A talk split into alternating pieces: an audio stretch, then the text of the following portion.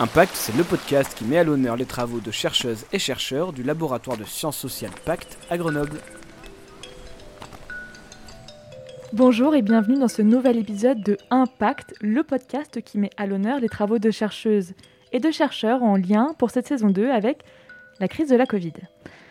31 juillet 2020, dans le contexte d'épidémie mondiale dont on commence à comprendre les effets, L'assurance maladie et des chercheurs de Pacte lancent une enquête en ligne sur le renoncement aux soins pendant le confinement en partenariat avec l'Observatoire des non-recours aux droits et services.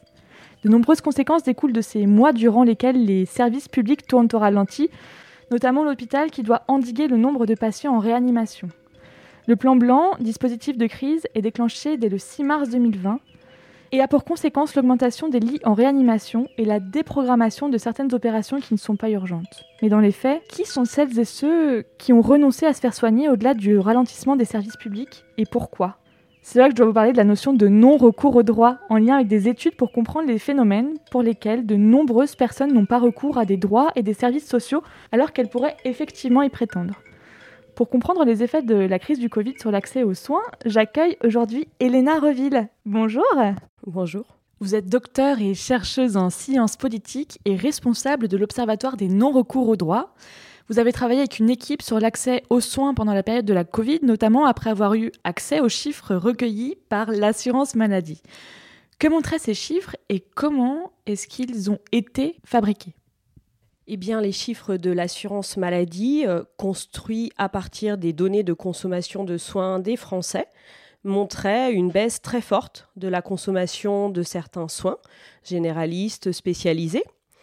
En parallèle, euh, plusieurs acteurs associatifs, hein, des médecins, euh, avec lesquels nous avions déjà travaillé sur la question de l'accès aux soins sont venus vers nous. Nous, c'est l'ODENOR, cet observatoire que vous avez présenté. Et ces médecins, notamment, étaient inquiets de la baisse de fréquentation de leur cabinet. Ils ne voyaient plus certains euh, de leurs patients, qu'ils voyaient pourtant euh, régulièrement. Et les acteurs associatifs étaient sollicités par des personnes qui avaient du mal à suivre leur traitement, pour lesquels il y avait des discontinuités euh, dans euh, les soins qui avaient été programmés.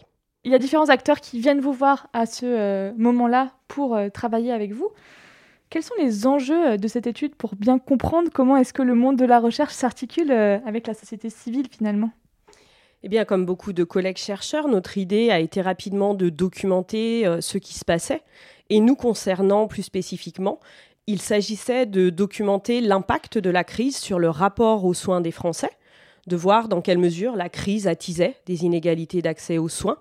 Et l'idée, avec euh, les résultats euh, produits, était d'accompagner des acteurs de terrain, euh, des acteurs associatifs, des professionnels de santé, pour faire revenir en fait des personnes qui s'étaient éloignées temporairement ou plus durablement du soin.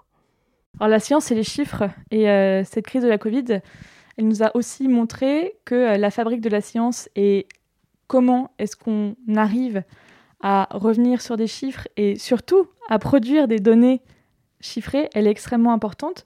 Est-ce que vous pouvez nous raconter un peu comment est-ce que vous avez collecté ces données et comment est-ce que vous les avez analysées? C'est important pour comprendre justement l'impact de votre recherche. L'ODENOR, dont je suis responsable, en fait, pilote euh, de grosses enquêtes régulières sur le phénomène du non-recours euh, dans le champ des politiques sociales et de la santé. Et nous avons notamment une enquête régulière sur le non-recours aux soins en lien avec la Caisse nationale d'assurance maladie. En fait, euh, on s'est appuyé sur ce partenariat pour réagir vite. La Caisse nationale d'assurance maladie a envoyé le lien de notre enquête à 50 000 assurés, tirés au sort de manière aléatoire. Et en deux mois, on a eu à peu près 7000 euh, réponses à cette enquête, dont 4000 qui étaient vraiment utilisables parce que les questionnaires étaient très bien complétés. On a donc traité euh, ces 4000 questionnaires après avoir redressé nos données. Parce que notre idée hein, était de faire en sorte que nos résultats soient représentatifs de la situation pour la population française. Donc tout un, exercice hein, de data management de nos données, de redressement, et puis ensuite euh, des choses assez classiques, hein, des analyses multivariées pour essayer bah, de faire parler ces données, euh, pour essayer de se dire combien de personnes étaient concernées, qui sont les personnes concernées par le non-recours et à quoi effectivement elles n'ont pas recouru pendant cette période euh, de premier confinement, puisque l'enquête portait spécifiquement sur la période du premier confinement. Vous donnez des chiffres qui sont assez importants 50 000 questionnaires envoyés, 4 000 questionnaires dont on peut effectivement se servir pour cette étude. c'est courant dans la science, justement, qu'on ait un grand nombre de touches, mais très peu de retours? Oui, on sait hein, que quand on fait une enquête par questionnaire, on a à peu près 20% des personnes euh, qui répondent. Et là, il faut tenir compte euh, du fait qu'on est passé par voie dématérialisée, hein, comme beaucoup de chercheurs euh, durant cette période. Donc c'est un peu différent parce qu'on n'a pas les personnes en ligne, on n'a pas les personnes en face de nous et on ne peut pas nécessairement les convaincre en fait de répondre. Après, on était finalement assez content parce qu'au départ, c'était quand même 7000 personnes qui s'étaient mobilisées. Après, effectivement, elles n'ont pas toutes complété l'intégralité du questionnaire. C'est pour ça qu'ensuite, on travaille sur 4000 données.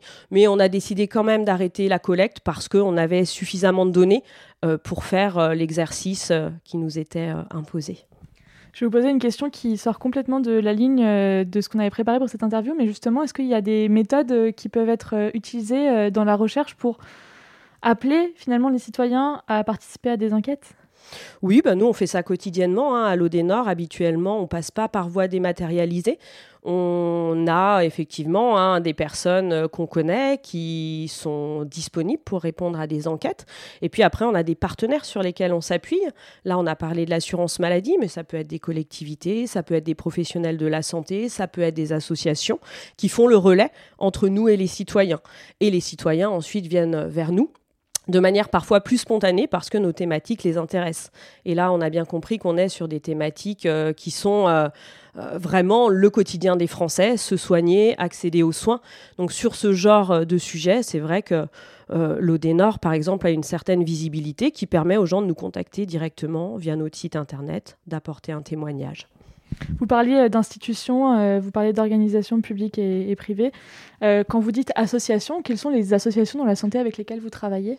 On travaille par exemple avec France Asso Santé, qui est une fédération hein, euh, qui agrège euh, près de 90 euh, associations de malades, d'usagers du système de santé, qui défendent les droits des personnes qui sont atteintes de cancer ou de toute autre pathologie. Donc ça, c'est un exemple. Mais on a fait une étude récemment avec le Secours catholique. On travaille avec la Croix-Rouge, on travaille avec Médecins du Monde. C'est vraiment diverses et variées parce que, en effet, encore une fois, ce sont des thématiques qui vont traverser bah, le sujet des politiques sanitaires et sociales. Merci beaucoup. Donc, on a bien compris effectivement les partenaires avec lesquels vous avez travaillé, les données, comment elles ont été collectées comment vous les avez analysées. Finalement, quelles sont les conclusions de votre enquête et qu'est-ce qui change par rapport à d'habitude dans le non-recours au droit? Parce qu'on a vraiment beaucoup d'études qui traitent déjà de ce non-recours au droit. Eh bien, ce qu'on observe hein, euh, durant le premier confinement, on voit que le non-recours aux soins a été beaucoup plus important que ce que l'on observe habituellement. On a eu, euh, parmi nos répondants, deux tiers des personnes euh, qui nous ont dit avoir été concernées par au moins euh, un renoncement aux soins pendant la période du premier confinement, donc près de 60% hein, de notre échantillon. En temps normal, on est plutôt sur 25% des personnes, quand on les enquête, qui nous disent Bah oui, effectivement, moi, au cours des 12 derniers mois, j'ai renoncé à au moins un soin. Et là, ce qu'on observait aussi, c'est que d'une part, plus de personnes avaient été concernées et qu'il y avait des situations de non-recours cumulatifs. Les personnes avaient euh, renoncé à plusieurs types de soins et des soins qui n'étaient pas forcément habituels. Ce qu'on voit dans nos enquêtes en temps normal, c'est notamment du non-recours aux soins dentaires, aux, soins visuels, et puis ensuite aux soins spécialisés ou aux médicaments. Là, les premiers soins concernés étaient euh, les soins de premier recours, donc euh, le fait de ne pas aller consulter son médecin généraliste, les consultations spécialisées euh, énormément, l'achat de médicaments aussi, et puis tout ce qui avait trait à la prévention. Donc des personnes effectivement qui ont renoncé à des actes de dépistage, notamment dans le champ du cancer. Donc c'est vrai qu'un phénomène de plus grande ampleur et qui concernait en fait des soins qui sont les premiers auxquels euh, on, a accès euh, quand on veut après avancer euh, dans une trajectoire de soins. Est-ce que votre enquête, elle permet d'être la première base pour arriver à modéliser les problématiques en termes de santé sur la population qui vont se perpétuer. En fait, sur cette année et demie, on a vu que les gens s'étaient pas forcément fait soigner. Est-ce qu'on est capable de prédire par rapport euh, à cette étude qu'est-ce qui va en être et peut-être comment est-ce qu'on va endiguer et comment est-ce qu'on va euh, pouvoir euh, appuyer le système de santé pour que bah, les patients qui ne se sont pas fait dépister maintenant se, se fassent dépister ou qu'ils soient pris à d'autres stades de la maladie? Oui, c'était un des enjeux hein, de regarder à quoi les personnes euh, euh, ressemblaient. Hein, ces personnes euh, qui n'avaient pas recouru à des soins pendant le premier confinement, pour pouvoir se dire vers qui il faut faire porter l'effort, vers qui il faut se tourner par exemple, en tant que professionnel de santé, hein, nous, on avait vraiment des professionnels qui nous disaient, moi, il y a une partie des patients que je ne vois plus, mais j'ai besoin que vous me euh, donniez des arguments, en fait, pour pouvoir aller les chercher. Et ce qu'on a montré hein, dans cette enquête, c'est que on avait quand même un profil de personnes hein, euh, plus concernées que les autres, les femmes, les personnes en situation de précarité, hein, ce qui ne veut pas nécessairement dire grande précarité, des personnes qui sont sur le fil hein, au niveau euh, de leurs revenus, qui n'ont pas beaucoup d'entourage euh, pour les aider non plus. Et puis ce qu'on a montré, c'est que les personnes qui avaient renoncé étaient beaucoup des personnes avec pathologie chronique. Donc ça, c'est vrai que c'est inquiétant hein, parce que euh, ces personnes qui ont arrêté le suivi d'une maladie, qui ont arrêté de prendre un traitement. Et là, effectivement, on imagine bien les conséquences euh, euh, pour la suite. On sait que ces personnes, euh, elles ont perdu des chances par rapport à leur guérison, voire par rapport à leur chance de survie. On a toute une partie de notre échantillon hein, qui étaient des personnes atteintes de cancer et en effet hein, qui ont laissé en suspens des actes qui étaient nécessaires hein, pour la prise en charge de leur euh, maladie. En effet, c'était aussi l'idée de se dire derrière, en termes de recherche, euh, sur quel sujet on va déposer des projets pour aller plus loin sur quoi il faut investiguer plus. Donc nous, c'était un peu le premier niveau pour trier, pour se donner un petit peu de la lisibilité, et puis ensuite faire cet effort de dépôt de projets de recherche pour mieux comprendre les conséquences sanitaires et sociales. Et investir aussi dans une politique publique dans les années qui arrivent. Tout à fait. On a travaillé derrière avec euh, des institutions comme l'Institut national du cancer, qui a été euh, très attentif hein, aux résultats euh, de l'étude, qui les a diffusés hein, vers différents centres de cancérologie, en disant bon là il y a vraiment des warnings en fait, parce que ce qui était intéressant c'était qu'on est allé chercher la parole des personnes directement concernées. L'Institut national du cancer avait par exemple des chiffres qui montraient qu'il y avait eu moins de dépistage, qu'il y avait eu moins d'opérations euh, de résection de certaines tumeurs. Mais ce qu'ils voulaient savoir, c'était ce qu'en pensaient les personnes et quelle était en fait leur situation réelle. Encore une fois, pour essayer derrière d'avoir une action ciblée euh, de communication, d'information, d'explication. Merci beaucoup Elena Reville d'être venue à la rencontre des auditrices et auditeurs d'Impact aujourd'hui. Avant de partir, est-ce que vous pouvez nous dire ce qu'a changé la crise sanitaire à l'égard de vos recherches? Eh bien, on en a un petit peu parlé, hein, le fait d'expérimenter de, nouvelles manières de faire passer par euh, la voie dématérialisée, c'est se poser des questions euh, sur la manière de construire nos questionnaires hein, pour qu'ils soient compréhensibles par les personnes parce qu'on n'est pas là pour les accompagner dans le remplissage des questionnaires. Donc c'est un exercice euh, qui est un petit peu différent dans la construction de nos outils.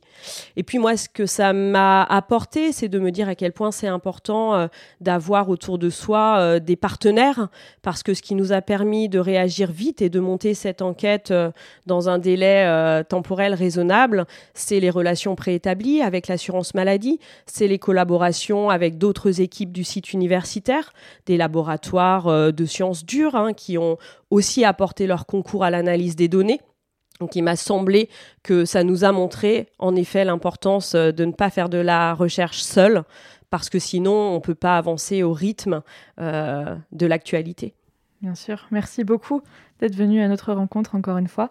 Quant à vous, très chères auditrices et auditeurs, je vous souhaite une belle journée, une belle soirée et je vous dis à mercredi prochain pour un nouvel épisode de Impact ou sur les réseaux sociaux pour nous donner votre réaction sur cet épisode avec le hashtag Impact Podcast. À bientôt!